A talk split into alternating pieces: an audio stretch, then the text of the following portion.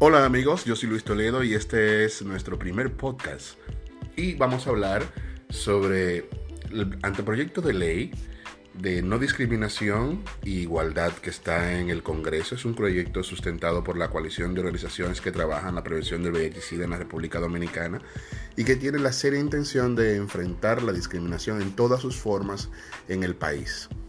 Este es un proyecto sumamente interesante que tiene la la lucha, se podría decir, del prejuicio. Del prejuicio incluso de personas que son discriminadas y que no se ven a sí mismos como víctimas. Y esto es parte de lo interesante de esto.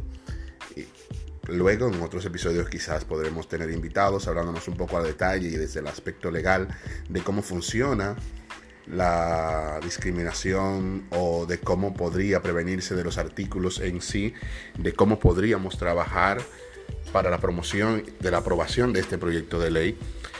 Pero en principio queremos simplemente decirles que existe un anteproyecto de ley para que las personas no sean discriminadas por su color de piel, por su fe, por su identidad o preferencia sexual, por cualquier motivo, porque entendiéndose que vivimos en un país con un marco legal que permite la diversidad y que la promueve legalmente hablando, no se explica que en la práctica esto no se dé así.